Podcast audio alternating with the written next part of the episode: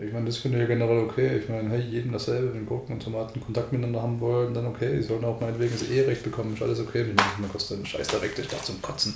Das braucht doch keiner.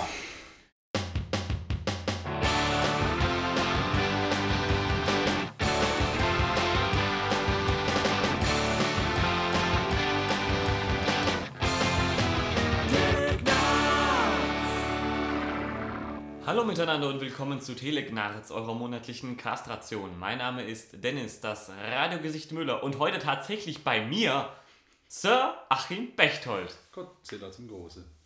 Unser heutiges Thema widmet sich einem der größten ähm, Filme der popkulturellen Geschichte der vergangenen 30, 40 Jahre. Äh, passend zum Oktober 2015 geht es nämlich heute um Zurück in die Zukunft. Ja, das ist alles sehr schön, alles sehr gut, aber trotzdem irritiert es mich irgendwie, dass du so weit weg sitzt. Das ist irgendwie ungewohnt. Ich glaube, ich sitze bei dir genauso weit weg wie jetzt. Bist du sicher? Ja, ich glaube eigentlich schon, Ich weil. fühle, da ist jetzt schon eher noch in Faustreichweite. Das nee, das ist, beruhigend. ich glaube, das liegt eher an deiner Wohnung, die einfach so zugestellt ist und meine so absolut gar nicht. Hm, das stimmt wohl. Na gut, wenn du hier noch fünf DVD-Regale reinstellen willst, dann wäre wahrscheinlich Ja. genauso. Also wenn ich mal gucke, ich bin ungefähr eine Armlänge vom Mikrofon entfernt oder anderthalb. Hm. Das ist bei dir auch nicht viel anders. Zwischen Ja, uns passt ein Couchtisch und ein Sixer Bier. Das reicht auch, ja. Eigentlich ist nichts anders als sonst. Das ist wirklich nur die Umgebung. Was soll's. Äh, wie auch immer, wir haben das Thema zurück in die Zukunft, ja. Ja. Passend zum Datum, äh, in der Hoffnung, dass wir es auch tatsächlich zum richtigen Datum rausbringen. Was müsste es sein? Das 16. Ne, der 18. Scheiße, das habe ich vergessen. In einer besser recherchierten Sendung. Und ohne Scheiß, ich weiß noch ganz genau, ich habe während dem Studium, ähm, also äh, irgendwie die letzten fünf Jahre, ging ja jedes Jahr im Oktober, ging so ein Fake-Bild rum, wo halt einfach jemand ein Sozial getweakt hat. Ja. Einmal war es 2014, einmal war es 2013, einmal war es irgendwie November 2012, keine Ahnung was. Aber irgendwie gab es das wirklich jedes Jahr. Und jedes Jahr ist mindestens eine Person im Filmstudium drauf reingefallen.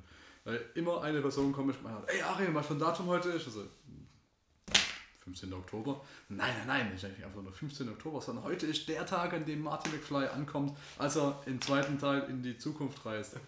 Nein, du bist dumm und bist auf Scheiße reingefallen. und äh, ich weiß es ganz genau, also ich bis vor kurzem habe ich es zumindest noch ganz genau gewusst, weil äh, ich habe sogar im ersten Semester habe ich eine, eine ähm, kleine Thesis geschrieben oder eine Hausaufgabe oder wie auch immer man es nennt im ersten Semester ähm, über Zeitreisen, habe da auch quasi zurück in die Zukunft äh, behandelt. Also speziell ging es halt um Zeitreisefilme und da war das Cover war halt genauso diese, dieses Display mit diesen äh, analog-digitalen Zahlen-Dingern da, die es halt gab äh, damals im Film, wo ich auch die richtigen Daten irgendwie eingegeben habe. Und ich sehe auch gerade, es ist der 26. Oktober. Okay. So, das heißt, am 26. Oktober machen wir eine dicke Party und ziehen uns alle dämlich an. Ja. Ist dann Donnerstag, aber das kann ja uns egal sein. ähm, Schön.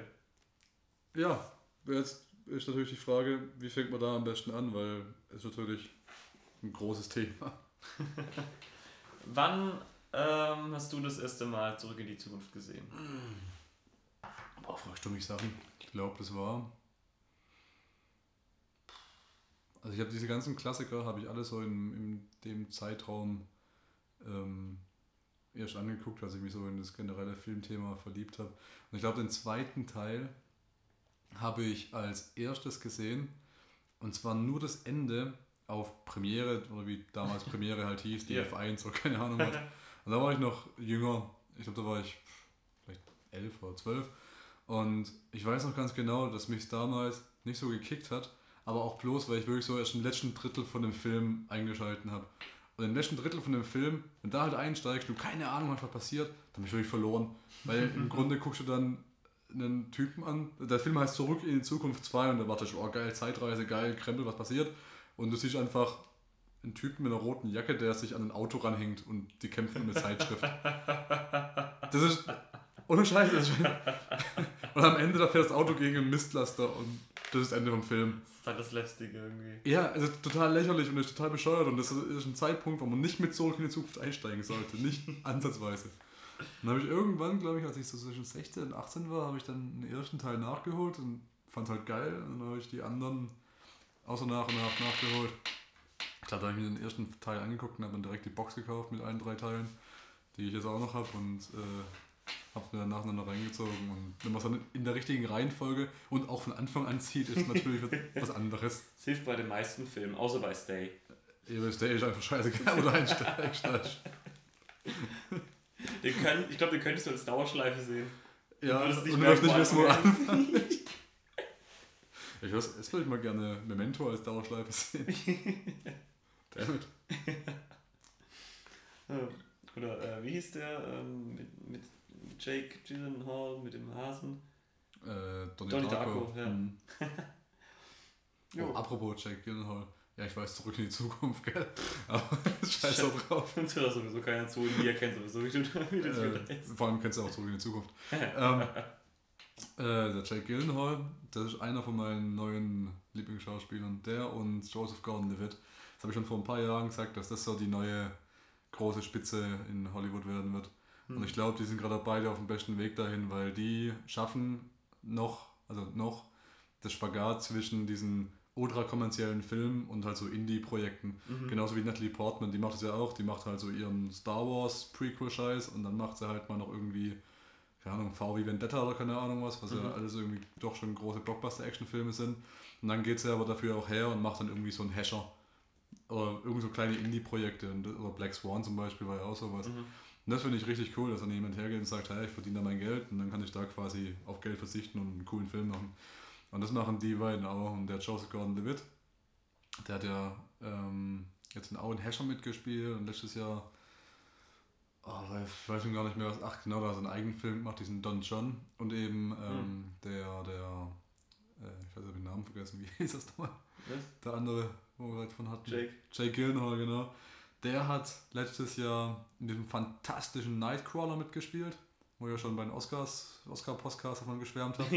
ja, ausgiebig. Und jetzt habe ich, ähm, äh, war ich letzte Woche war ich im Kino in diesem, keine Ahnung wie der hieß, Bo Random Box-Film, äh, wo er die Hauptrolle spielt. Und leckt mich am Arsch. Ja, man merkt, ich habe neue Technik auf dem Schoß, dass es hier klingelt. ähm, und ohne Scheiß, dieser Typ, der hat es innerhalb von sechs Monaten so gefühlt, hat er sich ein Sixpack ran trainiert und ist einfach nur ein Muskelberg. Und man sieht, dass es wohl relativ schnell ging, weil da ploppen auch überall die Adern raus. Die Haut sieht auch sehr unentspannt aus. Ähm, also sehr gespannt aus, ist vielleicht die richtige Formulierung. Ähm, aber wie der jetzt geschwind aussieht, und einfach, er liefert eine gute Performance ab. Und ich meine, das war jetzt kein, äh, kein, kein, kein Boxfilm, wo man weiß, oh, das wird der nächste Rocky und er geht garantiert in die Geschichte ein. Aber ich weiß nicht, so, es war ein netter, so eine nette kleine Box-Story. Und mich kriegt man mit sowas äh, sowieso immer irgendwie. Ich mag so diese Boxer-Geschichten, Dramen irgendwie.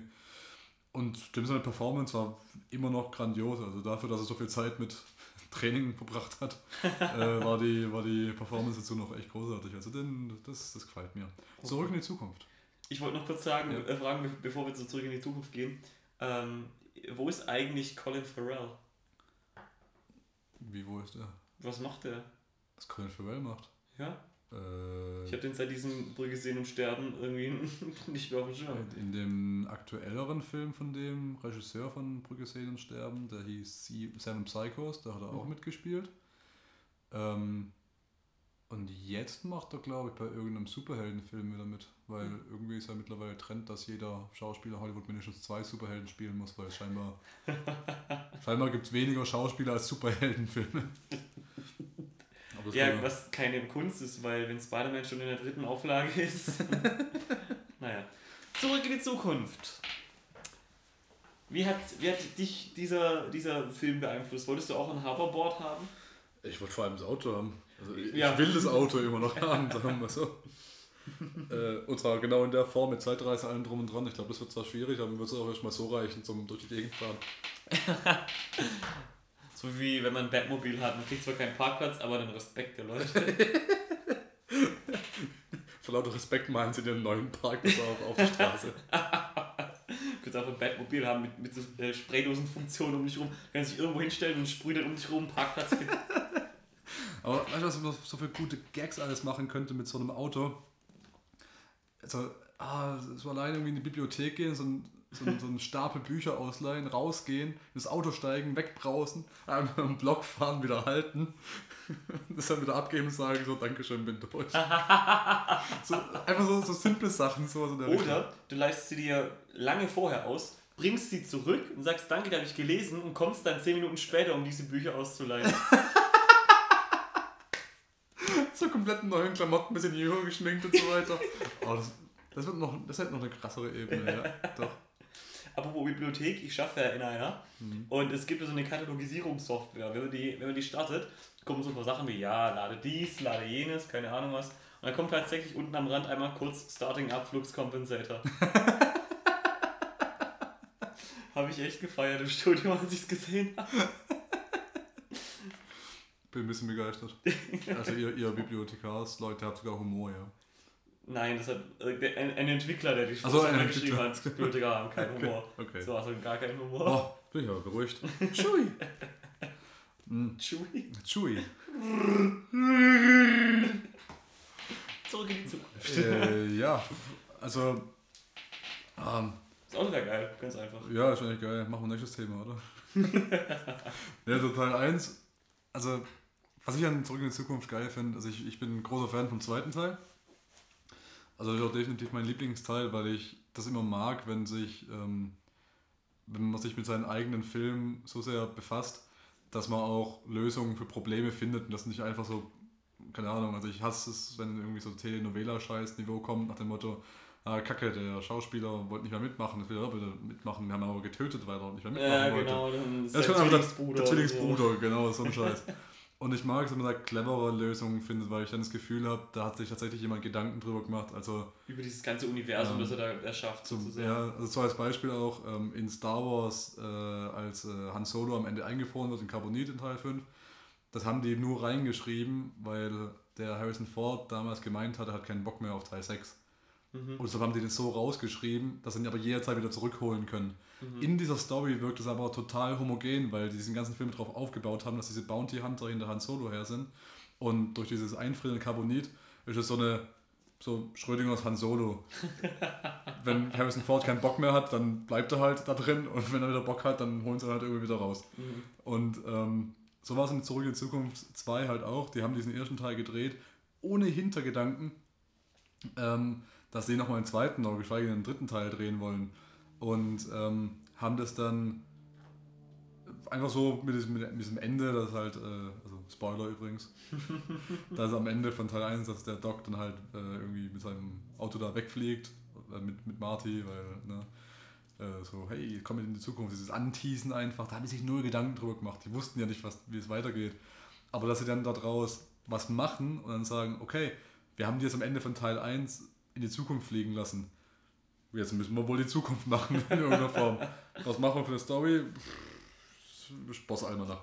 Und ähm, Moment, ich gehe mal kurz aufs Klo. Ja. Was kann ich denn? Was kann ich denn? Der Blick fliegt aufs Zeitschriftenregal.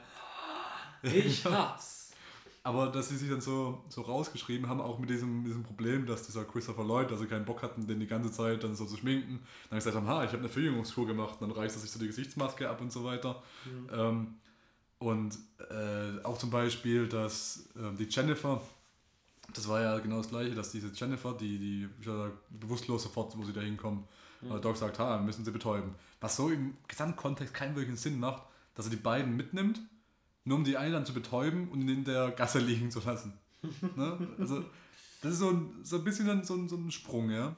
Aber das dann zu nehmen und dann am Ende zu sagen, ah, okay, da entwickelt sich eine Story draus, dass die jetzt betäubt wird und dann wird die halt von der Polizei gefunden und kommt heim. Und das dann als Aufhänger zu nehmen, von wegen, ah scheiße, wir müssen da schnell hin, ein bisschen in Eile und deshalb sind die unachtsam und ein bisschen Spaß immer noch, da wird dann geklaut und so weiter. Das basiert ja alles dann darauf und auf diesem Problem, das die hatten, dass die, dieses Jennifer eigentlich total irrelevant ist und dass sie die nicht mitnehmen können in dieser Story, weil es einfach dieses Abenteuer von, von äh, Marty McFly und Doc ist. Ähm, das dann daraus so, so, eine, so, eine, so eine Geschichte zu spinnen, die dann äh, wiederum die, die Story begünstigt. Das finde ich eine fantastische Idee. Und dass sie dann halt auch hergehen und äh, so viele Referenzen innerhalb ihres Universums knüpfen. Ich meine, das, es gibt einfach so ein dichtes Gefühl von der eigenen Welt, die die da erschaffen haben. Und das, Ja. das merkt man einfach in dem Endprodukt auch. Und natürlich die ganzen äh, Running Gags sind natürlich auch immer super mit irgendwie. Was kam noch? Sharks, äh, Jaws 15 oder sowas in der Richtung in 3D. Und so eine richtige Hologramm 3D, darauf warte ich ja immer noch, ja. Das wird der, Zeit, äh, der Tag sein, an dem ich wieder in 3D-Filme ins Kino gehe, wenn das tatsächliches 3D ist und nicht nur so, ja, 80er Jahre 3D, nur mit mehr Farben. ah, ich warte auf den Tag, an dem das Hoverboard endlich mal Serienreife erlangt. Ah, das Hoverboard ist auch geil, ja. Die haben diese, haben, irgendeine so eine Autofirma, ich weiß gar nicht mehr wer, die haben einen Fake-Trailer gedreht, ähm, mhm. wo sie ein Hoverboard entwickelt haben. Das wohl auch über funktioniert. Nur das Problem ist, die haben hast. vorher den ganzen, die, fest, die Strecken sind ja fest und die mussten in den Boden rein Magnetplatten implementieren. Ja. Haben sie ein ganzes Skatepark umgegraben für einen zweieinhalb Minuten YouTube. Schon, aber. Das ist ein absurder Aufwand. That's dedication. That's waste of money. Und ich fände es einfach super. Mit dem Ding hätten sie auch locker an einem richtigen 3D arbeiten können mit dem Geld. Mit einem echten Hoverboard. Ja, eine echte Zeitmaschine. Ähm, oder einem jüngeren Christopher Lloyd. Das war halt schon, das habe ich auch gesehen, also Christopher Lloyd dann noch vorkommen mit Kostüm, allem drum und dran. Das war halt schon geil. Ja, das war richtig schön. Und äh, was ich noch anmerken kann dazu, vor ein paar Jahren war das schon, und das erzähle ich seitdem auch jedem, wenn irgendwie das Gespräch mal auf Zurück in Zukunft fällt, ähm, vor ein paar Jahren hat Nike ein Patent angemeldet. Für, auf diese Duftturnschuhe, gell? Ja, also man ja. wusste nicht, was für ein Patent ist, bis vor kurzem. Und sie haben gesagt, ja, es kommt im Oktober 2015 raus. Und es sind ja auch Nike-Turnschuhe, die rauskommen. Ah, und äh, jeder hat spekuliert, oh, das waren bestimmt diese geilen Schuhe mit diesen diese selbstschnürenden Schuhbändel, ja. Das ja. ist so geil, weil früher hat ein, so ab der sechsten Klasse, wurde man immer ausgelacht, wenn man mit Klettverschlüssen gekommen ist. Ja.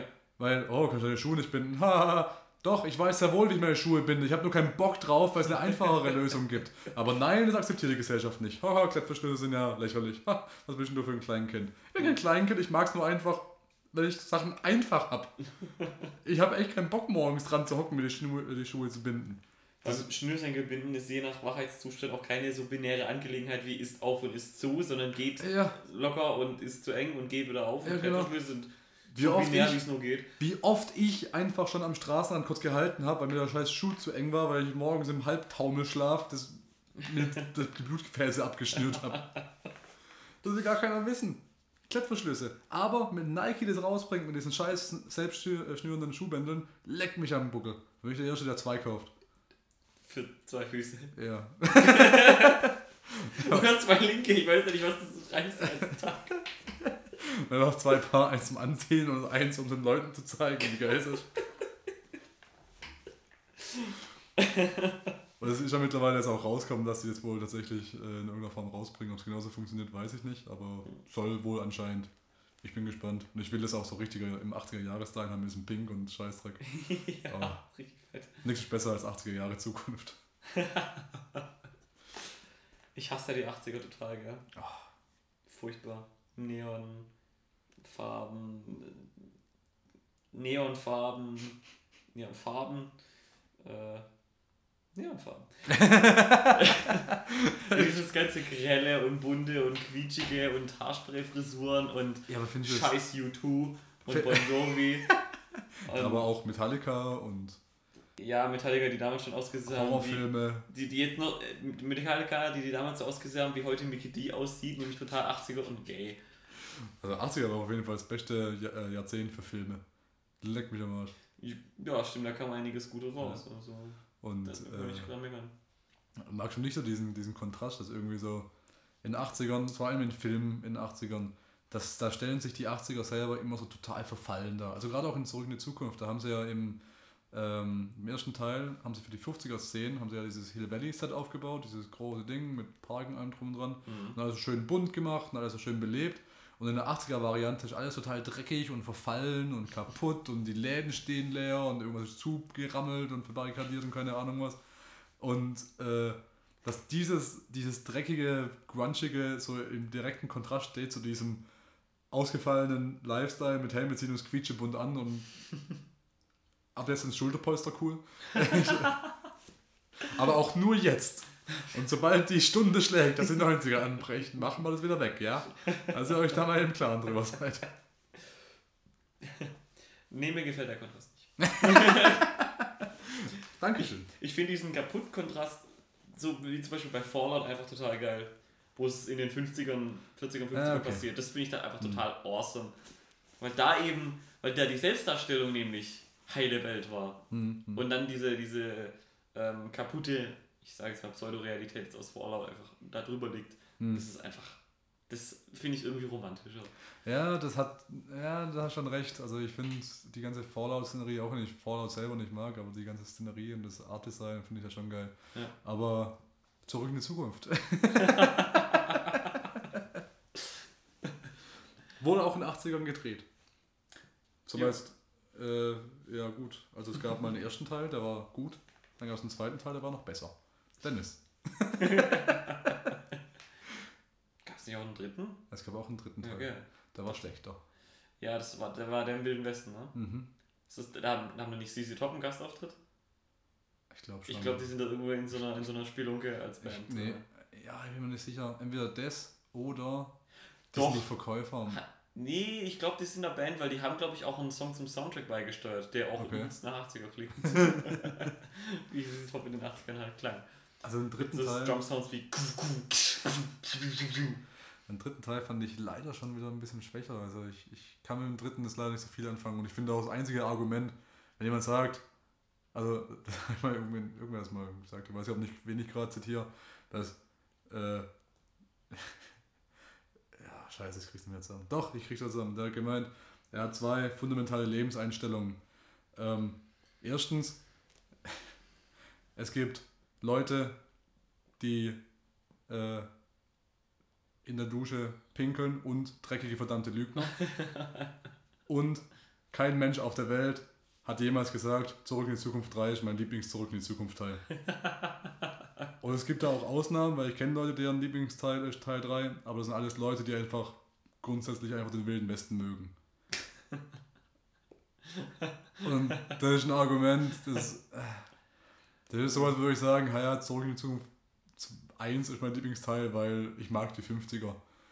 Also klar, wenn ich so, so versessen bin auf die Idee von den 50er Jahren oder vom Wilden Westen, dann ja, von mir aus kann ich es akzeptieren, aber so rein filmisch gesehen finde ich den zweiten Teil am stärksten.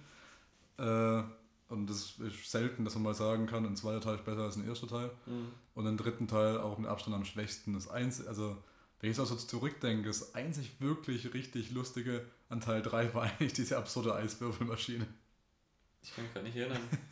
Da landet der Doc im Wilden Westen als erstes und dann Mhm. ähm, gibt es irgendwann so diesen Reveal, dass Doc noch lebt im Wilden Westen. Und dann gibt es so ähnlich wie in Teil 1, wo, ähm, wo es diesen ewig langen Longshot gibt über dieses äh, über diese Ruby Goldberg Maschine da, die äh, sich Doc gebaut hat, um den Wecker klingeln zu lassen. Mhm. So gibt es auch in Teil 3 Ah. mit dieser riesengroßen Maschine, die Ja, am Ende so einen Eiswürfel ausspuckt.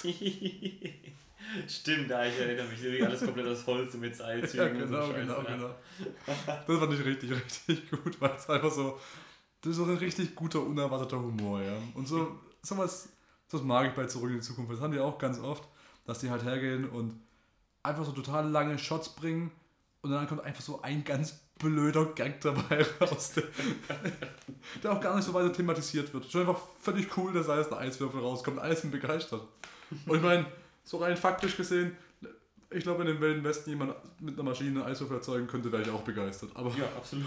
die Situation ist trotzdem einfach so absurd. Weil du denkst, oh, was hat der Doc jetzt wieder ausgetüftelt? Hast, Genau, was für ein Energieplasma wird er jetzt erzeugen? ja, genau sowas. Und, ähm, ach ja, es gibt einfach so viele gute Sachen. Ich weiß gar nicht, worüber man da alles noch reden soll. Biff Tannen ist einer von meinen Lieblingsbösewichten überhaupt. Einfach dieses, dieses, dieser Gag, dass er auch immer von, von Scheiße überhäuft wird am Ende. Von diesem Dünger. Ist auch gar nicht infantil. Ja, der, ähm, der äh, Schauspieler, der ist ja auch so nebenher noch ein bisschen Stand-Up-Comedian und so weiter. Mhm. Und der hat ein Lied geschrieben, ähm, das heißt, Was that real manure? Weil ihn Leute immer fragen, ob das echter Dünger war, mit dem er da überhaupt wurde. Und äh, die, der Refrain endet immer mit It's a movie.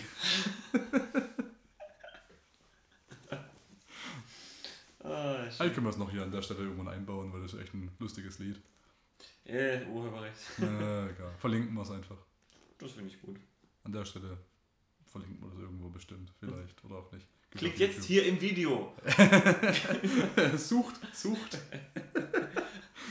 Irgendwo auf der Website habe ich den besten Link der Welt versteckt. Oh, das wäre schon lustig. Ich glaube, ich kann sogar bei, äh, bei unserer Homepage kann ich sogar Videos einbinden für den Podcast-Feed anstatt nur Tonspuren. Das heißt, theoretisch kann man ein Video einbauen, nur so ein Frame lang.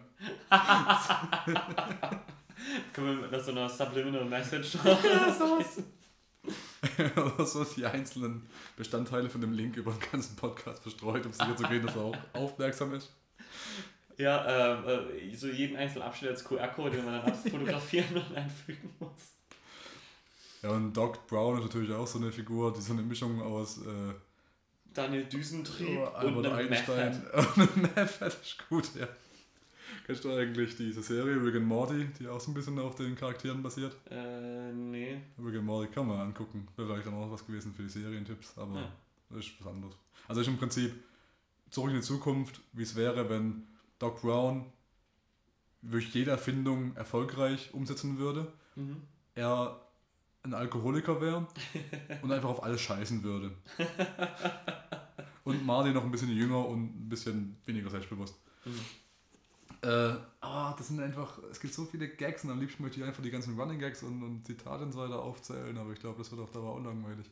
Weil, was, oh, die besten Sachen, die so einfallen. So dieses Darth Vader-Ding, irgendwie, ich bin Darth Vader vom Planeten Vulkan, wo er seinen eigenen Vater verarscht. Aber wo wir beim Thema eigene Verwandte sind, lass uns doch mal über den beinahe Zeitreisen-Inzest reden. Bei Zurück in die Zukunft. Als Martin beinahe seine, der- eine- seine ja, Mutter Das war übrigens auch der Grund, warum äh, Disney den Film nicht haben wollte. Im Ernst? Ja. Also die haben ähm, diesen Film, das war so einer von diesen, also in den 80ern ist eigentlich erst hochgekommen und äh, in den 80ern war es so, dass viele Leute oder viele Studios halt nicht mehr so willkürlich Filme produziert haben, sondern dass ähm, der Filmemacher selber auf die Idee kommen sind, Filme mal zu drehen und dann mal zu gucken, was sie damit machen. Und es war in dem Fall auch so, dass die den Film äh, produziert haben wollten, aber keiner hat sich freiwillig gemeldet. Und unter anderem auch ähm, Disney hat gesagt, nee, wir finden es nicht so cool, dass der da Sex mit seiner Mutter fast hat. Deshalb können wir den Film leider nicht produzieren, deshalb haben die den Film abgelehnt. Und im Endeffekt haben sie dann den Film quasi aus eigenen Geldern, die sie halt aus Product Placement und so weiter rausgeholt haben, haben sie dann gedreht und dann am Ende halt an, ich glaube Warner hat es mittlerweile verkauft. Mhm. Äh, und äh, unter anderem merkt man es zum Beispiel gleich an, in der ersten Szene, wo Martin McFly da diese Sonnenbrille aufhat, äh, die er dann abnimmt, also da von der Box da durch den Raum geschleudert wird. Ja. Äh, der hat nie wieder in irgendeiner Trilogie, in irgendeinem Film von der Trilogie hat er eine Sonnenbrille auf. Das hat er wirklich bloß exklusiv deshalb an, weil sie halt gesponsert wurden von dieser Sonnenbrillenfirma. Ach nee. Dachte. Und das war halt so die kurze Szene. Der hätte auch in irgendeiner Szene hätte er auch ähm, äh, Rosinen essen sollen, weil die von California Raisins gesagt haben, sie geben ihnen irgendwie 2000 Dollar dafür, wenn sie eine Szene reinschreiben, wo Rosinen ist. Und dann haben sie es probiert irgendwo reinzuschreiben, haben es aber nicht geschafft und haben im Endeffekt dann dieser Penner, der aufgeweckt wird am Ende vom ersten Teil, Aha. da liegt er auf einer Bank, da hat es hinten dran, ist da so ein Schild äh, mit einer Werbeanzeige von California Raisins. Und das war so denn ihre Lösung dafür, dass er halt, dass er keine Szene da reinschreiben konnten mit Rosinen. Und äh, die wollten dann ihr Geld zurück. Haben sie wohl auch gekriegt.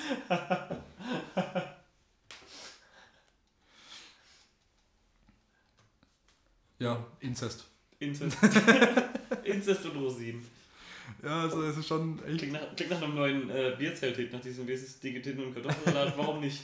Telegnaz präsentiert, NDW präsentiert, äh, Inzest und Rosinen. Inzest und Rosinen, ja. Das ist eine gute Kombination, ja. Äh, Was wäre, was wäre denn, wenn er, wenn Martin McFly seine eigene Mutter äh, an sich an hätte lassen tun können? das ist eine gute Frage, gell? Ich glaube, das will keiner so genau wissen. Ja, jetzt mal so aus einem, aus einem, was wäre wenn Zeitreisen-Aspekt heraus. Jetzt mal übrigens noch äh, ergänzend dazu, wir sind uns schon bewusst, wie absurd es ist, dass man so viel Zeit drüber über sowas diskutiert, dass es nicht gibt.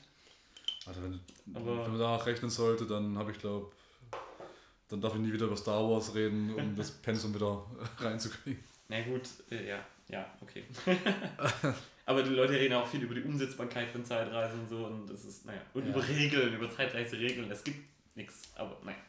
Ah, das wünsche ich mir fast, dass ich diese scheiß äh, Thesis von damals mitgebracht hätte, weil da habe ich ganz viel drüber geschrieben. Ist wahrscheinlich auch lustig, die anzugucken jetzt, nach ein paar Hm. Jahren. Könnte man beifügen. Also generell, ja, genau. Ich glaube, ist keine gute Idee. Also, so generell. Ähm, ich habe halt zurück in die Zukunft die Frage, was passiert ähm, mit dieser Zeitreise? Weil es gibt da die Möglichkeit, okay, du es gibt einen Zeitstrang und Mhm. du reichst zurück und ähm, veränderst den und reichst den gleichen wieder zurück. Aber sogar der Doc hat in Teil 1 suggeriert, dass es wohl eher so ist, dass es multiple Zeitstränge gibt. Das ist, weil du was veränderst, ein neuer Zeitstrang aufgemacht Genau. Und das ist auch die Frage, gibt es alle Zeitstränge oder erscheinen diese neuen Zeitstränge erst sobald irgendeine Veränderung eintritt? wird. Mhm. Ähm, und ich behaupte, diese Zeitstränge existieren einfach unabhängig voneinander, werden aber bloß, ähm, also die, die existieren sobald irgendeine Veränderung eintritt, aber existieren dann auch weiterhin. Deshalb ich behaupte, dass es auch bis zum Ende eine Zukunft gibt, in der Biff Tannen der King ist. Mhm. Weil, und ähm, da wird es nämlich interessant bei Teil 2, da klaut ja der alte Biff Tannen diesen Sportsalmanach Mhm. bringt den in die Vergangenheit zum jungen Biff Tannen und ähm,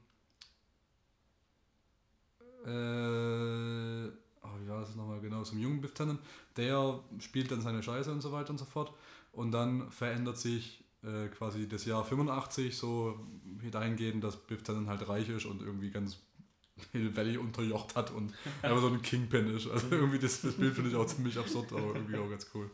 Und dann reisen sie zurück ins Jahre 85. Ähm, aber wenn das quasi nur ein Zeitstrang wäre, ähm, der sich dann dynamisch verändert, dann hätte sich ja zu dem Zeitpunkt, wo Biff Tannen in die Zukunft zurückkehrt, auch schon die Zukunft verändert. Mhm. Also ab da ergibt es eigentlich, also das ist auch schon so eine Plotlücke so ein bisschen, weil immer wenn die quasi durch die Zeit reisen, ähm, sobald quasi die Zeitreise absolviert wird, werden ja quasi so diese, diese Veränderungen treten dann in, in, in Effekt. Ja. Aber der Biff Tannen, der alte Biff Tannen, reist in die Vergangenheit, gibt im alten Ich diesen Sportsalmanach, reist dann aber wieder in die gleiche Zukunft. Mhm. Um denen die, die Zeitmaschine zu geben. Weißt du, was ich meine? Mhm. Und äh, ab da heißt es, heißt es eigentlich quasi, dass diese, dass diese DeLorean, also ich gehe davon aus, dass es nur ein Filmfehler ist, aber in unserer, wenn wir davon ausgehen, dass es Absicht war und es ja auch genau überlegt haben, dann müsste man davon ausgehen, dass es dann mehrere Zeitstränge gibt, äh, durch die der DeLorean theoretisch auch dynamisch springen kann. Das heißt, von einem Zeitstrang der Zukunft in eine andere Ja. Zeitstrang der Zukunft. Ja. Das heißt, von einem Jahr 2015 ins nächste Jahr 2015. Genau. Mhm. Müsste theoretisch funktionieren. Oder aber diese Zeitreise hängt von den Personen ab. Das heißt, äh, Marty und, und Doc sind quasi die, die Fremdkörper in dieser Zukunft. Diese, diese, diese, diese Fremd- oder diese Zukunft verändert sich bis dahin, nicht, bis diese Fremdkörper wieder weg sind. Mhm. Beziehungsweise wenn alles auf normal gesetzt ist und sobald alles auf normal gesetzt ist, dreht sich wieder rum. Mhm. Ich habe mal eine Frage, ist die ähm, Person einmalig in den Zeitsträngen?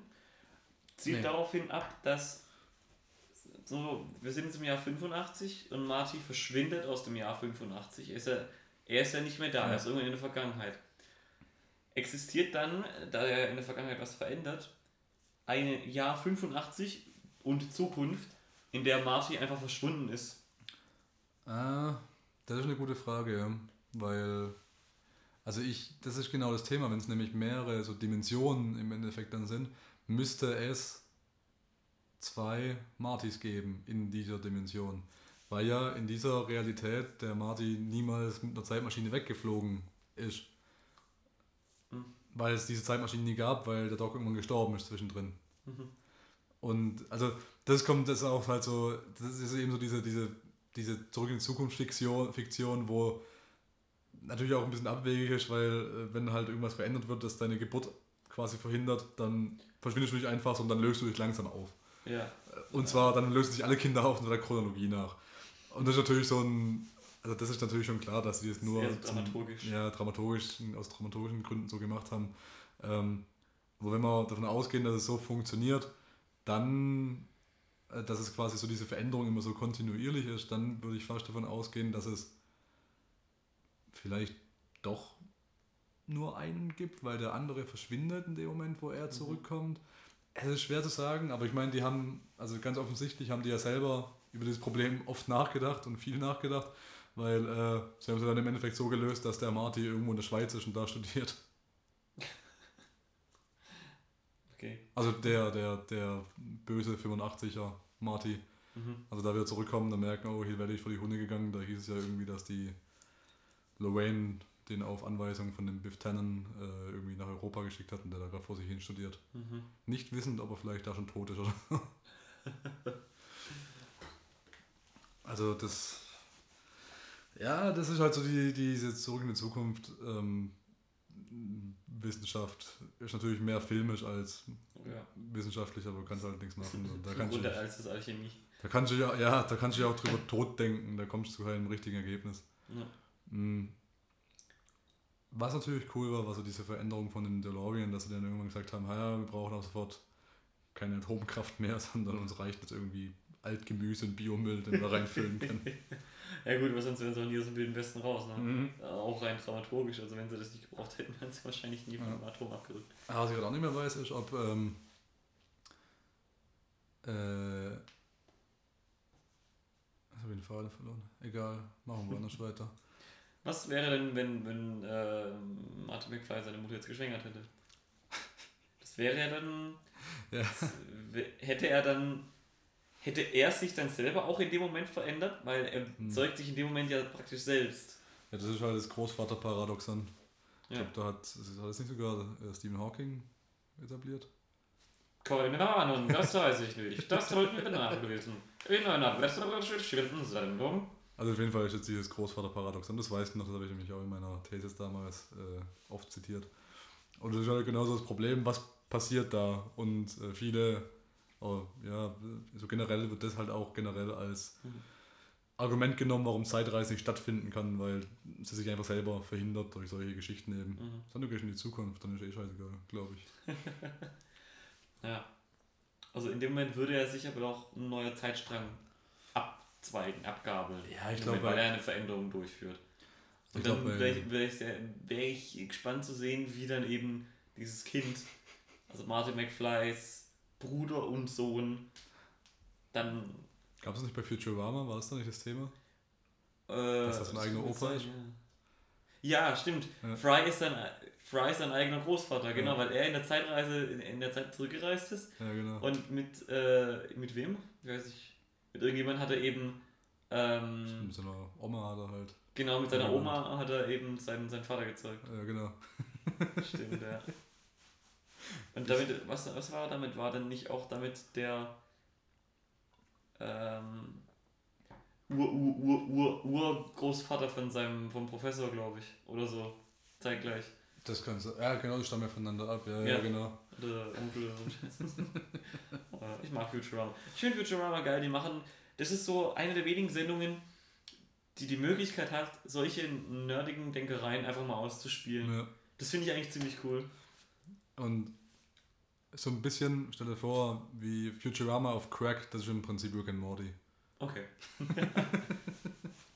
ich musste erst denken an, an Ryan und Stimpy. Also Ja, das geht, ist auch echt die Echt? gleiche Richtung. Exakt die gleiche Richtung. Oh, ich habe Angst.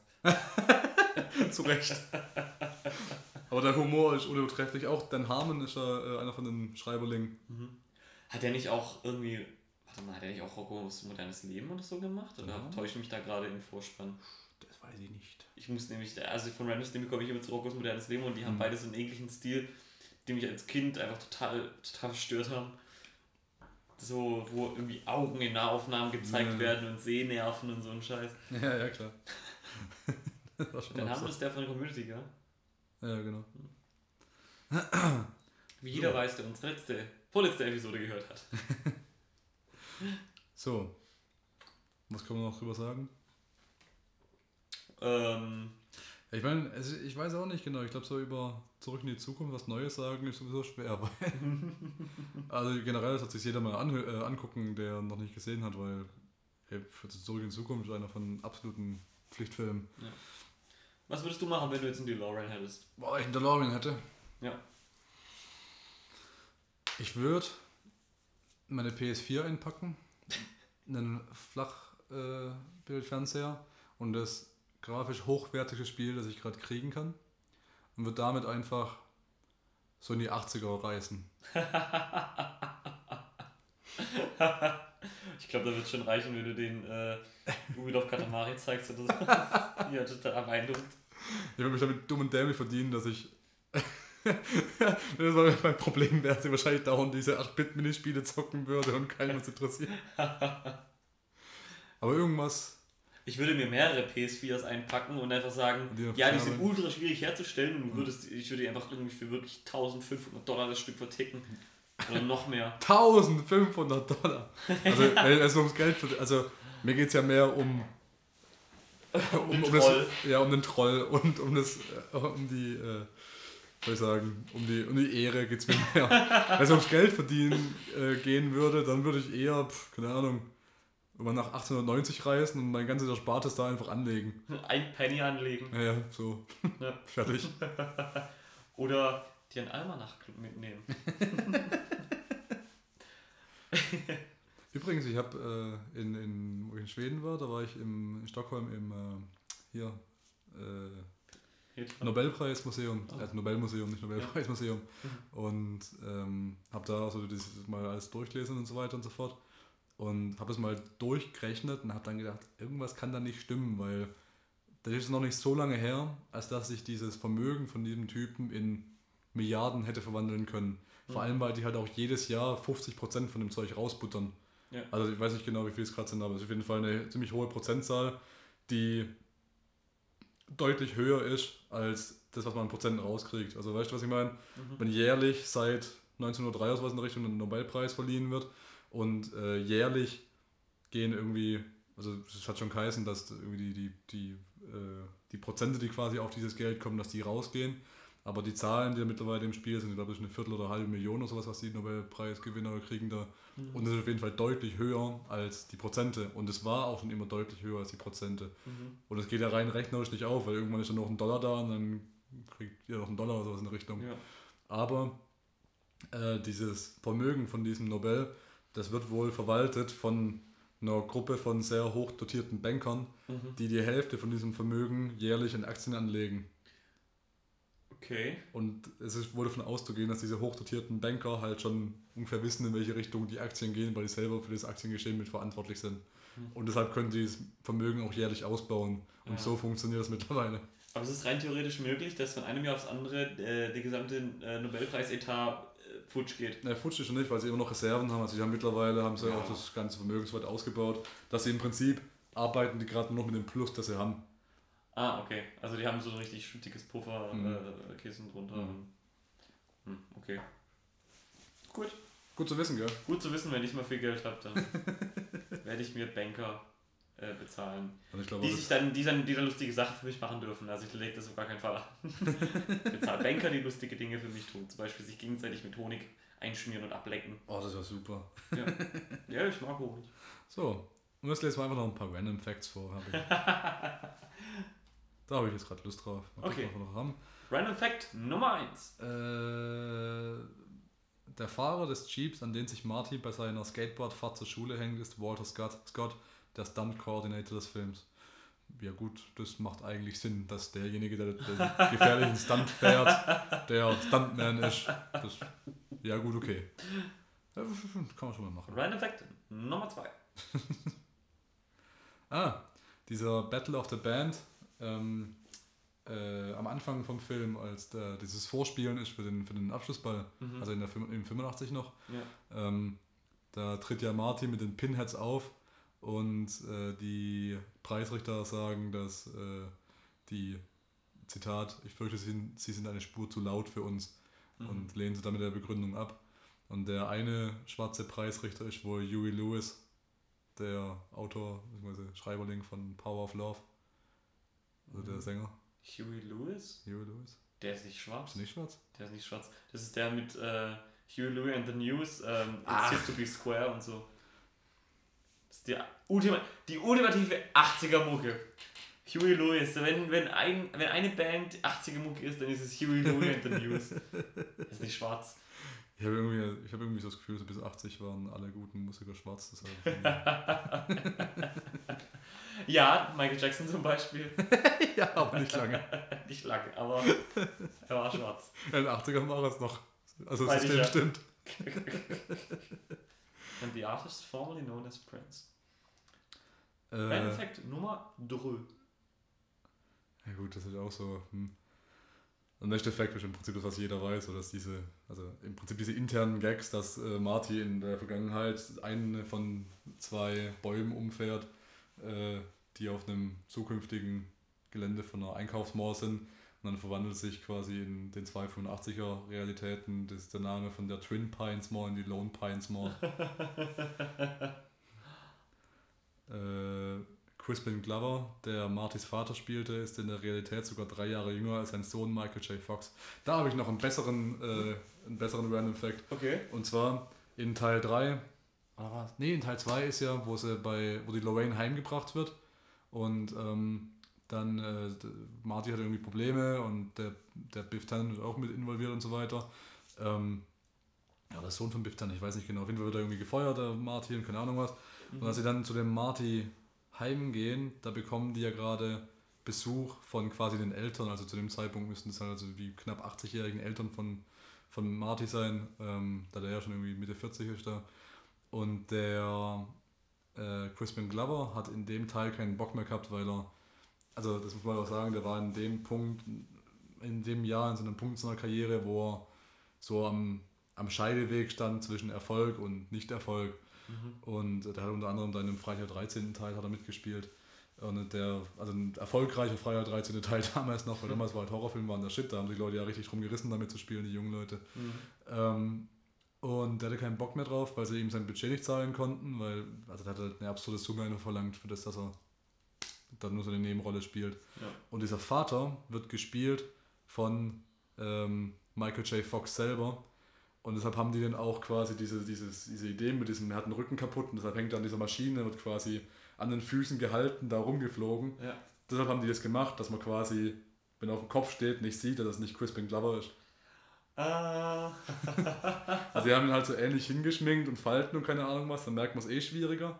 Und die haben die ja auch schon so gecastet, dass man denken könnte, ja, vielleicht sind Ja. es ja wirklich Vater und Sohn. Ja. Aber wenn du halt wirklich Michael J. Fox hast, der auf dem Kopf steht mit Schminke, dann merkst du es natürlich nicht. Aber muss mal gucken, das ist Michael J. Fox, das ist nicht mehr Crispin Glover. Cool. äh, Ich würde ja Michael J. Fox wirklich gerne mal die Hand schütteln. ja, der hört nicht mehr damit auf, gell? Der hat das mit diesem 80er Jahre Handdance irgendwie ein bisschen übertrieben, aber naja. Ah, Jazz Hands! Aber Michael J. Fox ist auch so ein guter Mensch einfach. Ich hab, fand das so beeindruckend. Der hat ja ähm, einen Auftritt bei Scrubs gehabt Ja, als äh, Zwangsneurotiker. genau. Und hat so gut, der hat diese Rolle einfach so gut gespielt, Ja. weil er diese, dieses Gewackel hat er einfach so gut eingebaut, als, als würdest du auf diese, auf diese Zwangsneurosen auch drauf passen. Ja. Äh, und was ich echt hart fand, der hat, ähm, ah, das, das war echt eine schlimme Szene, also ich glaube, das hat ihm selber keinen Spaß gemacht. Ähm, der war mal bei einer Talkshow eingeladen, das ist noch nicht so lange her.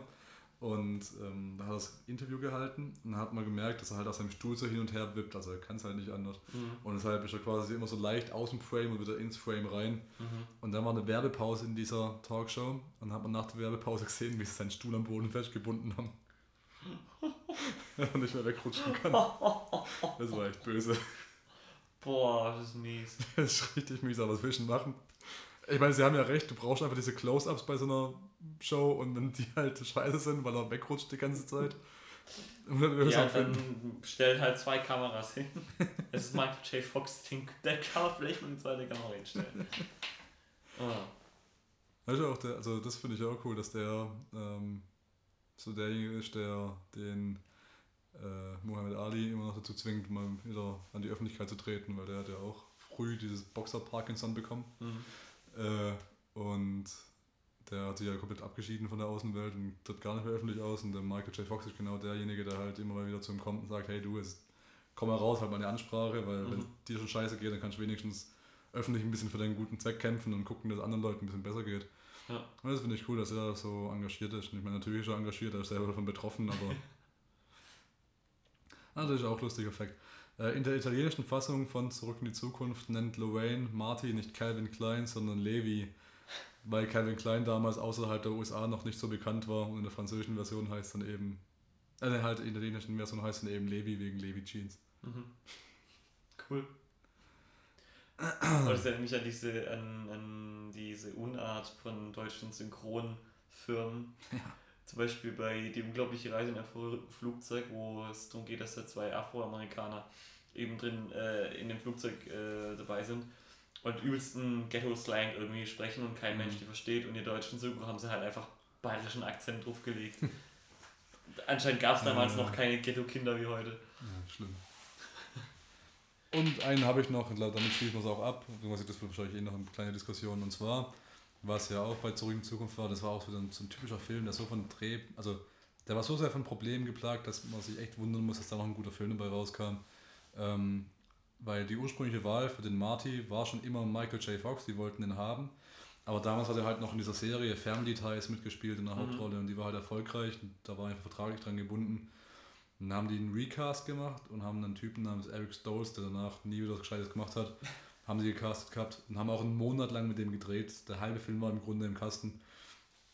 Und haben dann aber irgendwann gesagt, das funktioniert einfach nicht, weil der Eric Stolz ist quasi fast so groß wie der Schauspieler von Biff Tannen. Mhm. Das heißt, das kann, diese, kannst diese David Goliath-Geschichte Ja, genau. Und das, das basierte ganz viel darauf, dass dieser, dass dieser Marty McFly-Charakter einfach so körperlich unterlegen sein muss gegenüber diesem Biff Tannen. Mhm. Und das hat einfach dieser Eric Stolz nicht rübergebracht. Und dann haben sie gesagt, okay, wir müssen den jetzt neu casten. Das hilft einfach nicht anders. Und haben dann quasi die ganzen Szenen nochmal neu gedreht mit Michael J. Fox, den sie dann doch bekommen haben äh, weil sie dann halt dann über, überredet haben, dass sie, also da lief gerade irgendwie diese Serie sowieso aus, mhm. ähm, zumindest die Staffel, und dann haben sie gesagt, okay, äh, wir kriegen das hin mit dir und drehen irgendwie nachts und haben auch die Hälfte vom Film dann mit Michael J. Fox nachts gedreht und dann schon quasi nach Family Ties noch dahin gekommen, hat da weiter gedreht. Das heißt, du hast eigentlich, eine, also du hast alle Sachen, die für ein Desaster sprechen. Du hast äh, Unmengen verschwendetes Geld, weil du die Hälfte vom Film nochmal neu drehen musst. Verschwendete Zeit. Du hast verschwendete Zeit, du hast unzufriedene Mitarbeiter, weil sie den gleichen Scheiß nochmal machen müssen, mhm. auch wenn es beim zweiten Anlauf auch immer besser aussieht. Du hast vorbei einen verbrauchte Schauspieler und man sieht es auch, es gibt noch Szenen, die quasi vom ersten Shoot dabei sind, mhm. gerade von Biff Tannen. Und da gibt es gerade in dieser Café-Szene, da gibt es die, noch die einzige Szene, in der noch Eric Stolz als Marty McFly drin ist. Und zwar, wo Marty dann den, äh, den Biff Tannen schlägt. Mhm. Da gibt es diesen Shot quasi von äh, Schulterperspektive Marty Richtung Biff Tannen, wo er ja, abkriegt. Ja. Da ist noch Eric Stoltz, der die Faust schwingt. Ich erinnere mich daran, dass ich da, dachte damals schon, irgendwie, irgendwas ist gerade was total falsch. Und ja. jetzt, ich, ich, das sind halt die Haare und da ist auch ein bisschen größer und so weiter. Ja, das irgendwas und was halt, was halt ganz, ganz großartig auffällig ist, ist, dass es vorher halt diese Diskussion gab zwischen Biff Tannen und Marty. Und im ersten Shot sieht der Biff dann total verbraucht und müde aus und totale Augenringe. Mhm. Und als er dann diesen Schlag abkriegt, sieht er doch mal total jung und frisch aus.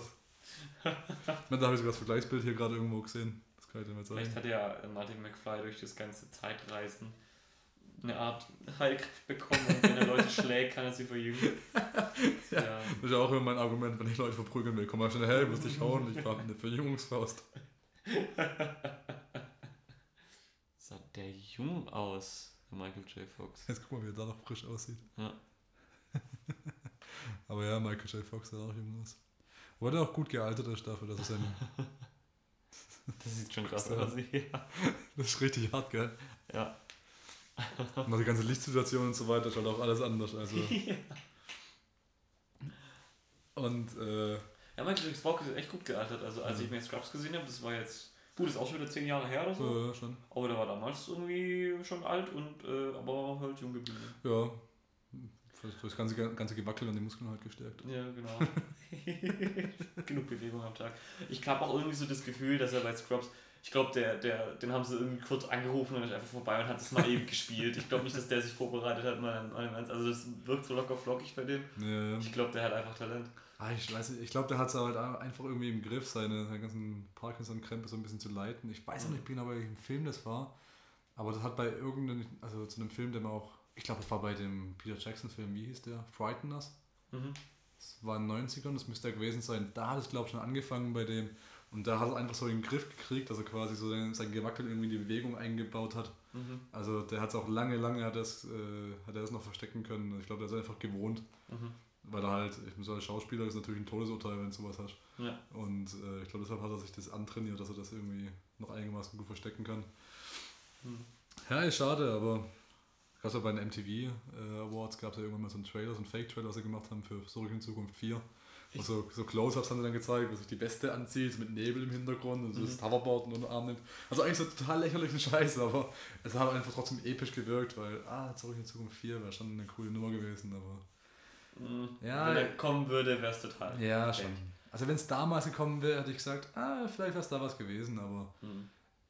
Jetzt heute wäre es totaler Hollywood-Crap. Ja, das Problem ist, die hatten ja nach Teil 3 einfach keinen Platz mehr, wo sie anfangen hätten können, weil das, dieser Abschluss war ja einfach da, es war alles okay, es war geregelt. Weil Teil 2 und 3 sind ja zusammenhängende Geschichten, Mhm. die alle, die beide im Prinzip auf diesem Abschlussgag von Teil 1 basieren. Und aus so einem Wildwestzug mit Zeitmaschine eingebaut, sind sie in Teil 3 irgendwie noch am Ende gebracht haben, kann schon nicht so viel machen, leider.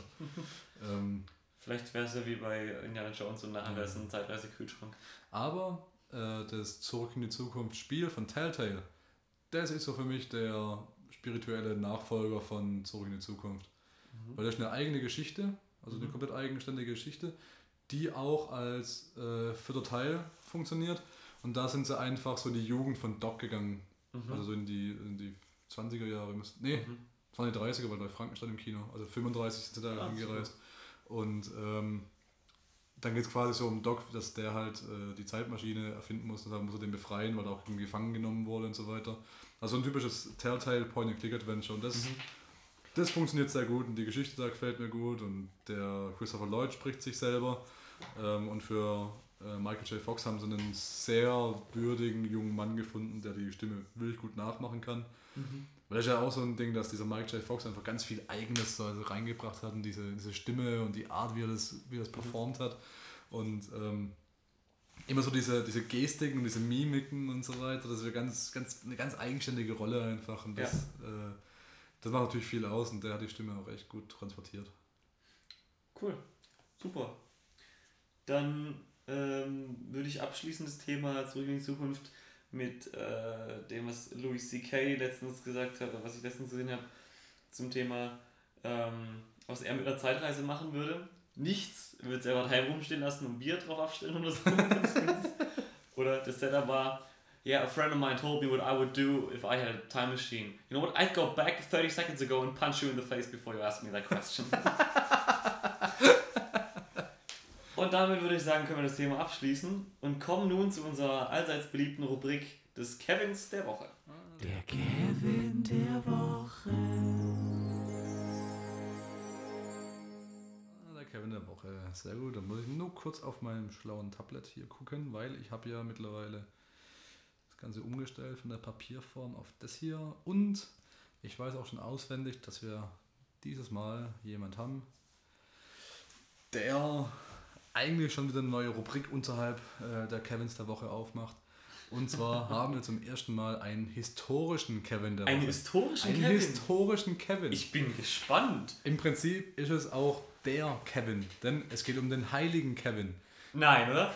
Es gibt den heiligen Kevin. Das ist der Schutzheilige der Tampons oder was? What's up?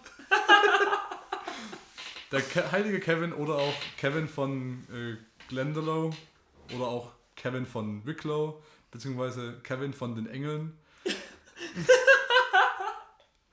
Wurde angeblich, angeblich 498 in Dublin, in der Nähe von Dublin geboren und ist am 3. Juni 618 in Glendalough gestorben. Mhm. Und wenn du das jetzt kurz ausrechnest, dann kommst du drauf, dass er angeblich ungefähr 120 Jahre alt geworden sein soll. Ja, Im 5. Jahrhundert. ja. Und im sechsten. Und im 6. Ganz viel im 6. Äh, über Kevins Leben ist wenig Genaues bekannt, da die ältesten schriftlichen Überlieferungen über ihn erst 500 bis 600 Jahre nach seinem Tod entstanden. Das sagt schon mal viel aus, ja. Aber es sagt halt auch aus, hey, dieser Kevin war so besonders, da haben 500 Jahre lang sich die Leute, Leute die Geschichten darüber erzählt, bis er mal eben aufgeschrieben hat. Großvater, Großvater erzählt die Geschichte. Damals, als, als der heilige Kevin mit Glitzer auf dem, auf dem Markt stand. Ich würde vorschlagen, ich lese einfach mal ab hier den Wikipedia-Artikel über den heiligen Kevin vor. In einer besser, besser, recherchierten Sendung. Ja, pf, willst du mal was vormachen? Ich bitte dich. Kevin stammte au- aus königlichem Geschlecht. Angeblich wirkte er schon, immer das Wort angeblich, finde ich super in dem Artikel. Angeblich wirkte er schon früh Wunder und bereits vor seiner Geburt wurden seine Eltern von einem Engel verkündet, von einem Engel verkündet, dass ihr Sohn Vater vieler Mönche sein werde. ja, da war ich als Elternteil schon, was Sache ist, wenn ein Engel vom Himmel kommt und sagt, Alter, es wird ein Kevin, pass besser auf. äh, weswegen sie ihn zur religiösen Ausbildung ins Kloster Kilnamana bei Dublin schickten. Ja, die Ausrede hätte ich mir auch überlegt. Ich meine, wenn ein Engel kommt und sagt, ich, wahrscheinlich war es so, ein Engel kam und gesagt, so, euer Kind wird ein Kevin. Und so, oh scheiße, was machen wir denn? Jetzt setzt man Wir schicken aus. Kloster. Nach einer Wallfahrt nach Rom zog er sich nach Glendalough in County Wicklow zurück. Dort fand er schnell Anhänger und gründete um 549 am oberen der beiden Seen von Glendalough die Abtei, der er bis zu seinem Tod als Abt vorstand. Dort unterwies er viele Menschen im asketischen Leben. Er selbst lebte meist zurückgezogen im Wald und am Ufer des Meeres, bla bla bla, was, was das See ist. Ne? Die Fundamente seiner Zelle im Wald und die Höhle, in der er angeblich schlief, sind bis heute erhalten. Äh, bla bla bla, das ist alles interessant. Mhm, mhm, mhm. Die Abtei entwickelt sich nach Kevins Tod schnell zu einem Mittelpunkt des christlichen Lebens und nahe dem unteren See entwickelte sich die große Klosterstadt mit einem typischen irischen Rundturm, der Kathedrale und St. Kevins Kirche. Hallo, bist du noch da, wo der Kevin gestorben ist? Da gehen wir heute mal hin und lachen aus. Trinken Wein. Können wir auch pinkeln? Alter. Äh, Mann, Ich glaube, du verarschst mich gerade. Ich glaube, es ist. Wir haben uns damals über- überhalten über, ob, ob wir es rausfinden würden, wenn uns der andere dreist anlügt. Und ich glaube, es ist genau das jetzt. Den Heiligen, weil den Wikipedia-Artikel hast du einfach selber geschrieben. Kannst ihn als Quelle vorweisen. Mhm, du mich aber nur verarschen jetzt? Würde hier folgendes kommen? Kevin, Ja. Kevin ist auch Patron der Amseln. so, jetzt weiß ich, was der Schutzpatron ist. Der Amseln. Mit denen er häufig dargestellt wird. Da er sich ein Leben im Einklang mit der Natur wünschte und daher angeblich auch von Vögeln begleitet wurde. Wie jeder Kevin wird auch der hier von Vögeln begleitet. Das Patronat der Amseln beruht auf der Erzählung, dass eine Amsel in der Fastenzeit, als Kevin mit ausgebreiteten Armen betete, ein Ei in seine Hand gelegt haben soll. Ein Ei einfach angeschissen. Kevin sei dann in der Gebetshaltung geblieben, bis das Ei ausgebrütet war und das Junge davonfliegen konnte. Ich bin auch dafür, dass es wieder scheiße war und hat gedacht, das ist ein Ei. Er soll sich unter Tieren wohler gefühlt haben als unter Menschen. Und es gibt Aha. zahlreiche Erzählungen über seinen Umgang mit Tieren. Da würde ich mich auch wohler fühlen, weil die Tiere machen sich über deinen Namen lustig. Außer Papageien. Kevin starb um 618 angeblich im biblischen Alter von 120 Jahren. Sein Grab wurde schnell das Ziel zahlreicher Wallfahrten. Obwohl es 1368 von englischen Truppen angegriffen und zerstört wurde, blieb das Kloster noch bis 1539 bestehen, als es vom englischen König Heinrich VIII. wie alle katholischen Klöster im Königreich aufgelöst wurde. 1903 wurde Kevin heilig gesprochen. In Klammer Kulturbestätigung. Gibt es davon irgendwie noch ein, äh, von einem Kloster? Oder Überreste gibt es da wohl noch. Ja. Ich würde sagen, Telegnaz on the Road 2.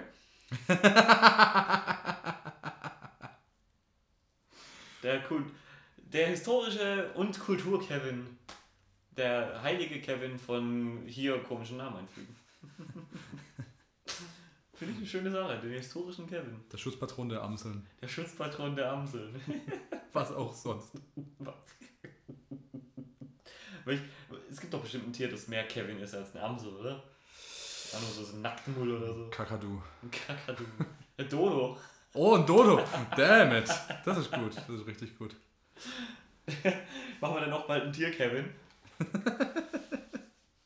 Äh, hier gibt es noch, im englischen Wikipedia-Artikel gibt es noch eine Zusatzinformation. Während er Kleinkind war, gab es anscheinend eine mysteriöse weiße Kuh, die anscheinend täglich jeden Morgen bei seinem Elternhaus vorbeikam und äh, Milch fürs Baby abgeliefert hat. Okay. Aus psychosozialer Sicht ist es natürlich höchst interessant, dass die Mutter ihn nicht gestillt hat und er dafür an der Kuh geduckelt hat. Dann würde ich mich als Erwachsener auch lieber wohler unter Kühen fühlen als unter Menschen. Ich habe eine kleine Ergänzung, nämlich den, den Falk der Stunde, wenn man so möchte. Oh, oh. Eine kleine Geschichte, die ich ähm, ähm, gelesen habe, als ich auf der Arbeit gefallen habe. Und zwar habe ich einen Artikel bei heise.de gefunden. Ähm, und dieser Falk der Stunde ist äh, die Transport Security Administration. Worum handelt es sich? Die Washington Post Online hat eine Reportage über Gepäckstücke an Flughäfen gebracht ähm, und dort auch gezeigt, wie denn diese Transport Security Administration verdächtige Koffer öffnet. Dabei war ein Bild zu sehen von einem Satz von Generalschlüsseln, die diese Agency, äh, die diese Administration verwendet. Jetzt ist es aber Leuten gelungen, die dieses Bild auf Reddit gesehen haben, mit Hilfe eines 3D-Druckers die Generalschlüssel nachzubauen. Nun hat, äh, hat die Washington Post natürlich die Reportage offline genommen, aber ein Bild, das einmal bei Reddit gelandet ist, ist einfach, das kriegst du nicht wieder weg. Das heißt, im Prinzip ist es jetzt für jeden, jedermann möglich, der einen 3D-Drucker hat, also oder Zugang dazu, was ja durchaus nicht, nicht, äh, nicht unbedingt schwierig ist, möglich, diese ähm, TSA, also Transport Security Administration, kompatiblen Kofferschlösser, zum Beispiel von Sunsnight oder so, zu öffnen. Finde ich gut. Verdammt. Deswegen ist für mich die TSA der Falk der Stunde. Und, äh, oh, es gab noch, es gab noch einen Beweis, genau, das ist auch geil. Das ist vielleicht ähm, auch für, für, äh, für ähm, Guerilla-Werbung interessant.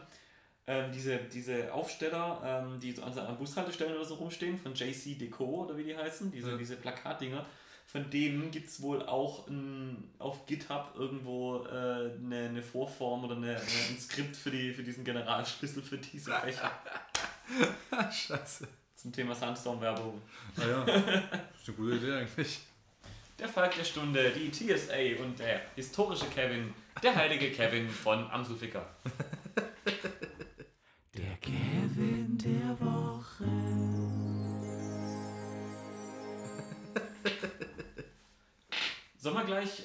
zu Not Sure How to Masturbate to This gehen oder soll ich noch vorher kurz meine kleine Shruggy Facepalm Hitler AIDS Geschichte Das auspacken? kannst du machen, aber ich muss auf jeden Fall vorher pinkeln, weil wir müssen auf jeden Fall schneiden oder du erzählst einfach, wenn ich weg bin.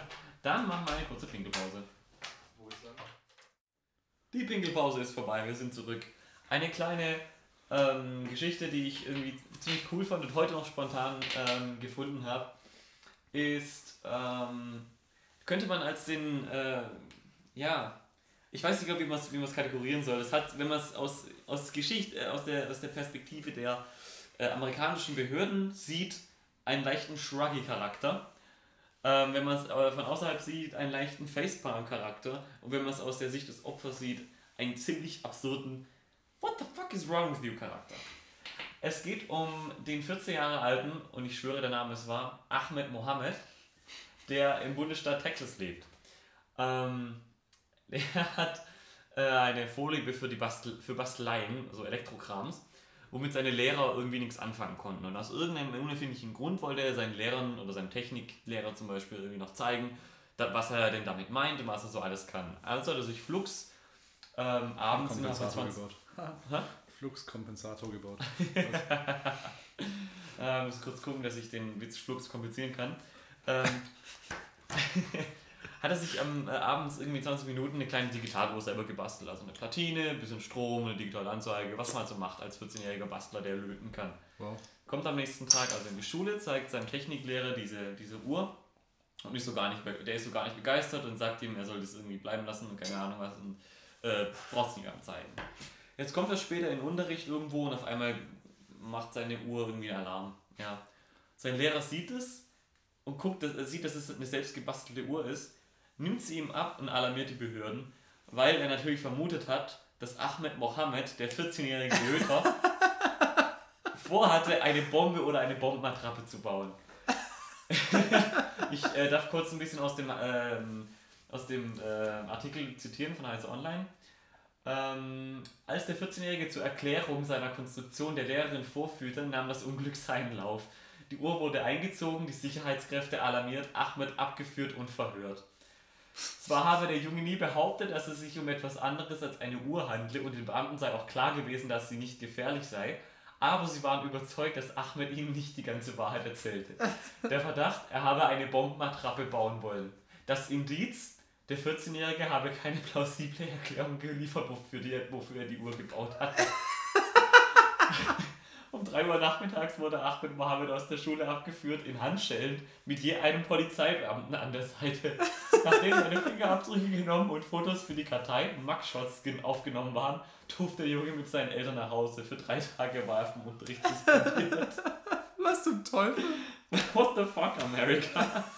What the fuck? Ja, so fördert man die nächste Generation an gut ausgebildetem Personal. Aber hey, Texas, also war ich fast zu erwarten. Ja, ist Texas Wunder, dass der Junge nicht auf dem elektrischen Stuhl gelandet ist. Dass nicht nochmal erschossen wurde. Ja, das ist einfach sofort. Lehrer hat eine MG rausgeholt gesagt, wir sind ja ein friedliches Land. Bam, bam, bam.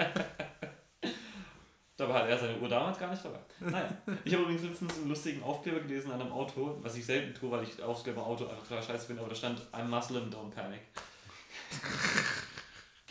Fand ich eigentlich ganz nett. Ja. So, und mit dieser kleinen Überleitungsgeschichte kommen wir nun zu Not Sure How to Masturbate to This.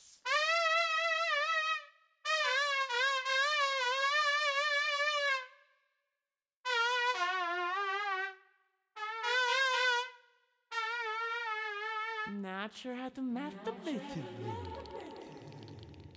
Sehr gut. Und heute haben wir äh, ein paar ganz besondere Storys wieder ausgepackt. Speziell äh, bin ich immer noch beim gleichen Titel geblieben, den ich mir auch vor einer Woche schon ausgedacht hatte, weil es mir einfach an einem schmissigeren Titel mangelt. Es geht, ja heute um, es geht heute um äh, die Top 4 Leute, von denen du gedacht hast, sind coole Vögel, aber die in Wirklichkeit extrem Dreck am Stecken haben. Und nein, mir ist nicht mal eine gute Abkürzung dafür ausgefallen, eingefallen. AIDS. Worum geht es also konkret? Es geht konkret um Leute, die in irgendeiner Form auf ihrem Fach genial oder bemerkenswert sind und äh, Geschichten, die dieses, sag mal, sehr ideelle Weltbild, das wir von diesen Leuten haben, ein bisschen zerstört. Ach so ein bisschen in die Richtung wie, wow, Mission Impossible war echt ein geiler Film. Oh, Tom Cruise ist bei Scientology. Ja, Okay. so in etwa. Cool. Nur ein bisschen extremer. Hurra! Und warum Top 4? Because fuck you, that's why. Vier ist das neue, nicht vier. Wir fangen an. Machen wir wirklich in der Reihenfolge? Ach komm, wir machen es in der Reihenfolge. Ah ja. Umso schöner. Äh, wir fangen an mit, mit Platz 4. Zach Braff, der seinerzeit bekannt ist als Hauptdarsteller von Scrubs, Ja. äh, da eben den JD verkörpert hat. Im Prinzip ein lustiger Kerl, er hat immer ein Lächeln auf den Lippen, auch äh, wenn man so in öffentlichen Talkshows oder was in der Richtung sieht, ist er eigentlich immer relativ gut drauf und äh, verhält sich eigentlich auch schon fast wie sein alter Ego Ja, was es auch umso schöner macht für Fans von der Serie. Ähm, und es gibt auch Autogramme, alle Filme, die, allen, allen Filmen, die er mitspielt, vor allem auch die, die er selber geschrieben hat, merkt man, dass er auch wirklich Herz hat. Aber er hat auch mal einen Zwölfjährigen fast tot geprügelt.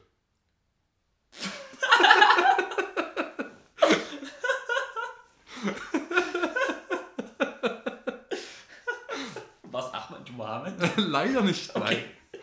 Story dahinter. Äh, erinnerst du dich noch an diese äh, ja, mehr oder weniger brillante MTV-Serie Punked? Ja. Moderiert von Ashton Ashton Kutcher, Kutscher, ja, ja. genau, genau. Äh, wo sie immer irgendwelche Stars reingelegt haben und so weiter und so fort. ja. Also verstehen Sie Spaß für, für YOLO. Ja, genau, für YOLO-Generation. Tatsächlich für die YOLO-Generation, weil ich glaube, das ist so der Ursprung der ganzen YOLO-Generation, so Ashton Kutscher. Ja, auf jeden Fall, ähm, was ist passiert? Sie wollten Zach Braff einen Streich spielen und haben so getan, als würde da ein kleiner äh, Gangsterjunge an seinem frisch gekauften Lamborghini stehen und den einsprühen mit Graffiti. Und Zach Braff äh, hat es gesehen und anstatt, also äh, ist wohl früher zurückgekommen, als die es geplant hatten, haben es wohl nicht richtig bemerkt, keine Ahnung was. Auf jeden Fall hat er den äh, Jungen wohl erwischt und hat den hergeprügelt. Was so nicht unbedingt die Reaktion war, die die erwartet hatten. Ja, äh, tatsächlich. Also geplant war sowieso, dass der Junge wegrennt oder sowas in der Richtung, nachdem er ein, Wort oder zwei mit ihm gewechselt hat. Aber äh, so weit ist nicht gekommen, weil er vorher niedergeschlagen Weil er wurde. nicht mehr laufen konnte. Ja, genau. ähm, zu unserer aller Überraschung wurde diese Folge nie ausgestrahlt. Oh. Gibt es irgendwo auf Live League?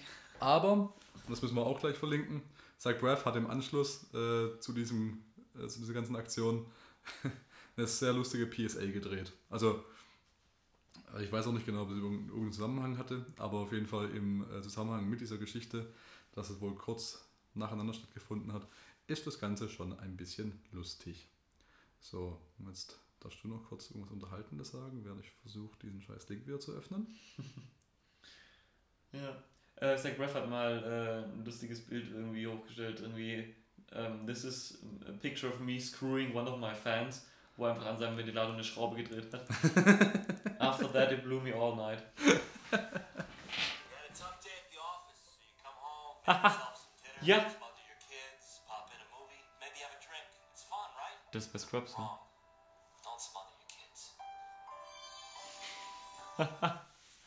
Das, das, war, das war ein Part von, von, von Scrubs, das war da dabei.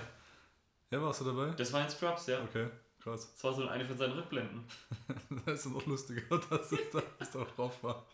Da fragt man sich schon fast, ob die Autoren das eingebaut haben. Vielleicht hat er selber reingeschrieben. So, das war unser Platz 4. Ab Ich bin es nur gespannt. noch besser. Ich, ich bin gespannt, wie das noch zu toppen ist, mal ganz ehrlich. So, dann, ich habe mir vorher gar keine Gedanken gemacht über die Reihenfolge, das mache ich jetzt mal gerade so spontan on the fly. äh, Martin McFly. ja. Unser Martin McFly, ja. Ähm, auf Platz 3 setzt sich jetzt spontan einfach mal Mozart. Mozart. Ja. Okay. Also wir alle wissen, dass Mozart knapp 600 Stücke geschrieben hat, von denen viele, viele, viele und mehr als gut für ihn eigentlich ist, äh, noch heute sehr bekannt und beliebt sind. Aber er hat auch seiner Cousine Briefe geschrieben, in denen steht, dass er äh, gerne ihre Scheiße lecken würde.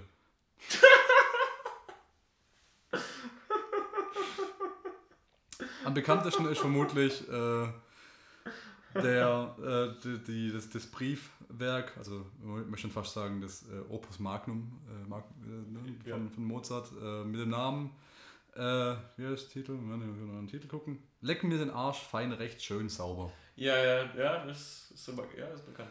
Ich lese mal einfach mal vor. Leck mir den Arsch recht schon. Fein sauber lecke ihn. Fein sauber lecke, lecke mir den Arsch. Das ist ein fetz, fettige, fettiges Begehren, nur gut mit Butter geschmiert. Denn das Lecken, der Braten, mein tägliches Tun. Drei Lecken mehr als zwei, nur her, machet die Prob und lecket, leckt, leckt. Jeder leckt seinen Arsch für sich. Wie? Ganz genau.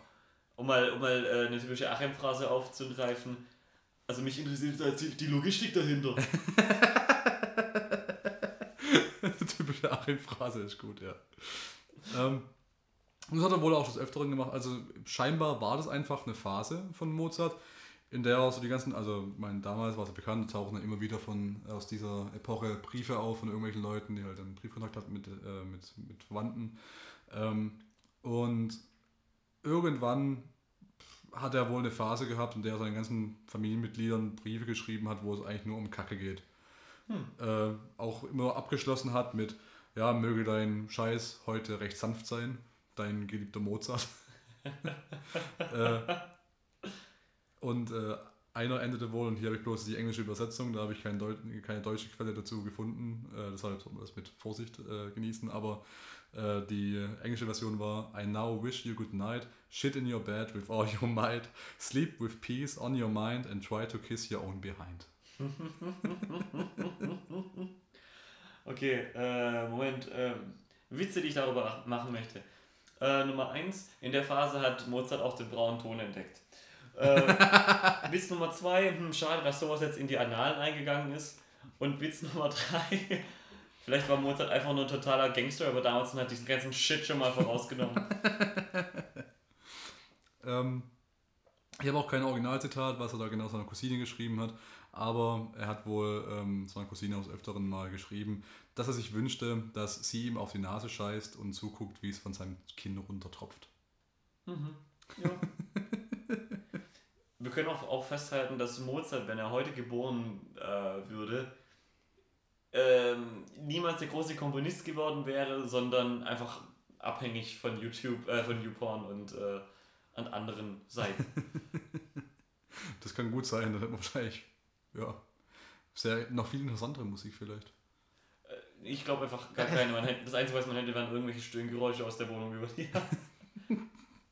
Aber überlegen mal, ich meine, das ist schon krass. Äh, der Typ, der jetzt gerade uns hört und zeitgleich zu, zu Two Girls One Cup masturbiert, einfach weil es ihn sonst nichts mehr kickt außer Achims Stimme, hätte vielleicht einer der größten Kommunisten der Weltgeschichte werden können, wenn es das Internet nicht gäbe. Oder wenn es Mozart nicht einfach schon gäbe. Ja. Und weiß, ist stolz darauf, Teil dieser Allianz des Bösen zu sein. Vielleicht ist es auch einfach so, dass jeder Mensch mit Kackefetisch auch gleichzeitig einfach theoretisch genau die gleichen Stücke hätte schreiben können wie Mozart. Mit Kacke.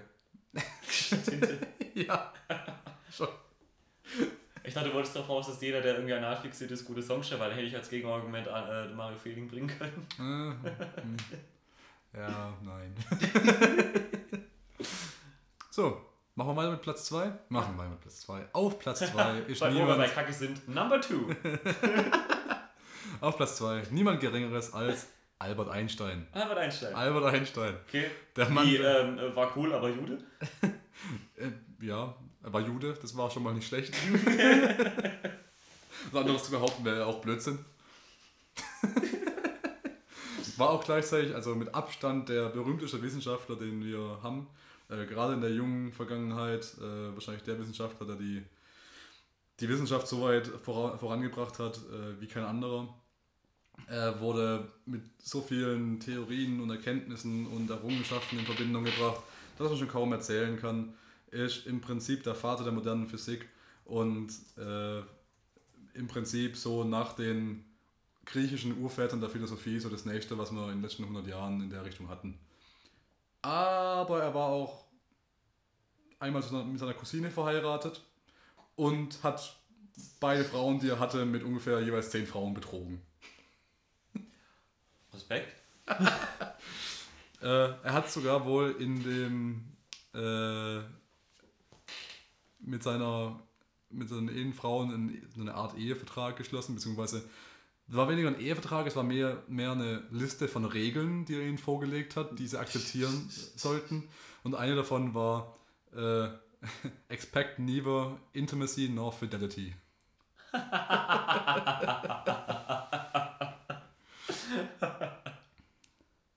Schön. So Ja. wie You'll be disappointed from now on oder so. Und bevor äh, Einstein schließlich seine Cousine Elsa geheiratet hat, hätte er fast seine, ihre 22-jährige Tochter stattdessen geheiratet. Seine eigene Nichte. Ja. Warum Nichte? Mitnichten. Und es wird noch ein bisschen besser und die Story, die erklärt wiederum so ein bisschen, wo das Ganze herkommt. Besagte Elsa, als seine äh, Cousine, die geheiratet hatte, ähm, ist seine Cousine ersten Grades äh, durch seine durch mütterliche Seite, aber auch gleichzeitig Cousine zweiterlichen Grades durch die vaterliche, väterliche Seite. Moment, sind wir jetzt in so einer Martin McFly-Geschichte Ich glaube schon. Einstein und Zeitreisen sind ja auch nicht weiter. Okay. Einstein ist eindeutig Doc Brown. Also ich glaube auch, so zu Einsteins Zeit, da waren so die Familie, also der Stammbaum ist nicht so wie heute so eine Regel mit, hm, die Leute sollten nicht reichen, sondern da, äh, die Leute sollten nicht heiraten, die da drin vorkommen, sondern damals war es eher so ein Vorschlag. So, nimm, nimmst diesen Stammbaum, nimmst einen Zirkel, machst einen Kreis, alle, die innerhalb dieses Kreises sind, nicht heiraten, alle, die außerhalb sind, ist okay. Nimmst so eine graue Zone dazwischen und die spezielle graue Zone, die Einstein da gefunden hat, ist noch so weit in der grauen Zone, dass es okay ist, aber auch schon echt zu weit in der Die roten Zone. asymptotisch an.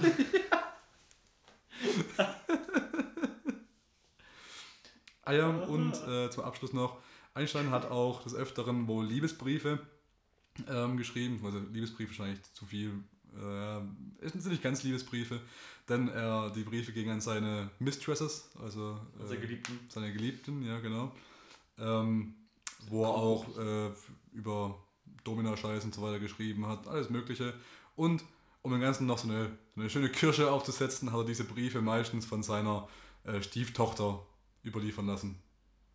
Die wusste, was drin ist, die nicht wusste, was drin ist. Man weiß es nicht. Ah, äh, ist ein, äh, so eine Art äh, Sch- Schröding, Schrödingers Verstörung. Ja. Ich finde nur den abschließenden Satz in dem Artikel hier besonders schön ähm, zur Erklärung, warum er ausgerechnet seiner Stieftochter die Briefe gegeben hat, die er seinen Geliebten äh, zukommen lassen wollte. Und der abschließende Satz ist hier: Because if you're going to not give a fuck, you might as well go all the way.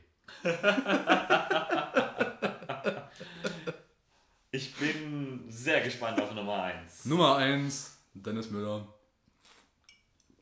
Niemand Geringeres als Mahatma Gandhi. Mahatma Gandhi. Mahatma Gandhi. Mahatma Pech, Mahatma Gandhi. Was könnte den berühmten Vater der, des, des Friedens und äh, den, den, den, den Befechter des, des Kastensystems, der äh, zu Recht den Friedensnobelpreis bekommen hat und in zahlreichen Filmen erwähnt wurde, eine eigene Biografie bekommen hat und noch vieles mehr geleistet hat, was man sich heute gar nicht mehr vorstellen kann. Was könnte diesen Mann zu bringen, dass er auf Platz 1 landet? Denn, Dennis, ich werde es dir erzählen, Gandhi war wohl ein großer Mann. Er hat einiges geleistet, hat viele Leute beeinflusst mit seinem Tun, mit seinem Werk, hat gegen die Politik gekämpft, hat gegen alles gekämpft, was man sich vorstellen kann, obwohl er der Schwächste von allen war. Und hat letzten Endes äh, beschlossen, dass er sich einfach alles nehmen lässt. Dann hat er auch nichts mehr zu verlieren. Aber er hat im Prinzip auch seine Frau umgebracht. Hat sich auch seine Frau genommen. So, und wie hat er das gemacht, wirst du fragen? Lass, mir das, das, lass mich das erzählen. Gar kein Problem. Nichts leichter als das. Komm mit. Damit ich nehme dich auf eine Reise ja. durch die Abgründe der menschlichen Psyche. Ins Abenteuerland. So. Und zwar hatte Gandhi wohl, ähm, also was heißt wohl, er hatte eine Ehefrau. Die hat er auch sehr geliebt und die waren wohl äh, sehr eng beieinander. Ähm, und äh, die Ehefrau, da ging es eine Zeit lang gesundheitlich sehr schlecht. Ähm, gerade auch, weil denen im Prinzip irgendwann mal alles gefehlt hat. Und äh, Gandhi saß ja auch des Öfteren mal im Gefängnis, weil halt unter irgendwelchen Vorwänden wurde natürlich von den Behörden aufgegriffen und ins Gefängnis geworfen. Seine Frau war auch ein paar Mal im Gefängnis. Äh, wenn sie nicht gerade im Gefängnis war, hat sie meistens sich um ihn gekümmert und ihm Sachen gebracht oder ihm Gesellschaft geleistet.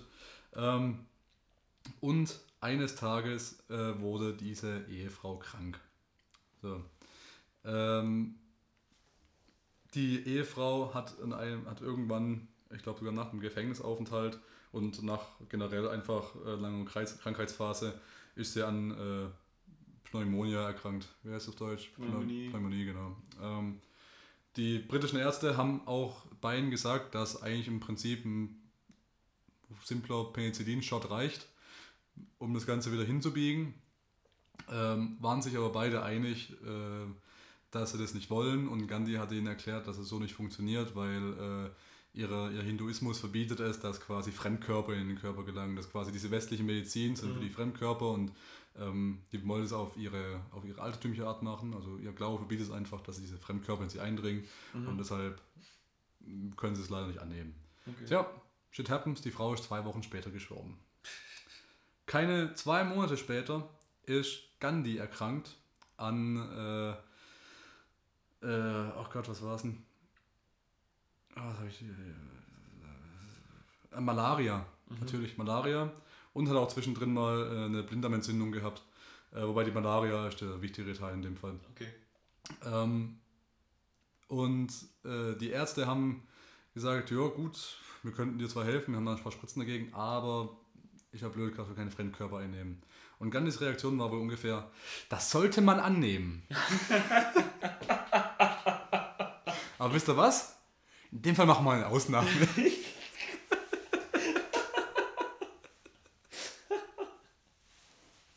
und ließ sich dann und ließ sich dann von den Ärzten behandeln mit äh, Chinin. Also das war quasi damals so die, das Allheilmittel gegen Malaria, was auch das Ganze tatsächlich ein bisschen aufgehalten hat. Und ähm, ich weiß nicht wie sehr, aber ich meine, Hokuspokus-Medizin aus vergangenen Jahrzehnten kennen wir ja alle genug. Vielleicht hat es auch geholfen, vielleicht hat es in Verbindung mit Glaube geholfen, was auch, nicht, was auch immer. Auf jeden Fall war kurz darauf auch der Blinddarm dran, der dann sich dann hat aus, rausoperieren lassen. Auch mit schönen Schmerzmitteln, alles drum und dran, Betäubung, alles kein Problem. Weil das ist ja was anderes. Boah. Alter. Wow. Das war Gandhi. Unsere verdiente Nummer 1, wie ich finde. Digga, eigentlich schon. Das ist der Gipfel der Heuchelei, oder? Ich finde diese Reaktion so gut, dass wirklich keine zwei Monate vergangen sind, bis er dann sagt, das sollte man annehmen. Aber. Wisst ihr was? Wir haben gerade so einen schönen Donnerstag. Wow. Super. Und damit möchte ich die Rubrik auch für dieses Mal wieder schließen. Wunderschön. Fassen wir zusammen. Too long, didn't listen. Way too long, I didn't listen to a single word. Was können wir, was haben wir heute gelernt, Achim? Ähm, vorsichtig, wenn ein jüdischer Wissenschaftler in der Nähe ist und du eine Frau bist. Vorsicht, wenn ein äh, indischer Friedensaktivist in der Nähe ist. und zusammen- Ich habe gelernt, dass Zach Braff wahrscheinlich bald in einem Epic Rap Battle dabei ist, weil von den Top 4 waren drei von vier in einem Epic Rap Battle. Ich habe gelernt, wenn Einstein den DeLorean gehabt hätte, wäre er wahrscheinlich in der Zeit zurückgereist, bis seine Cousine nur noch minderjährig gewesen wäre. Einfach um es perfekt zu machen.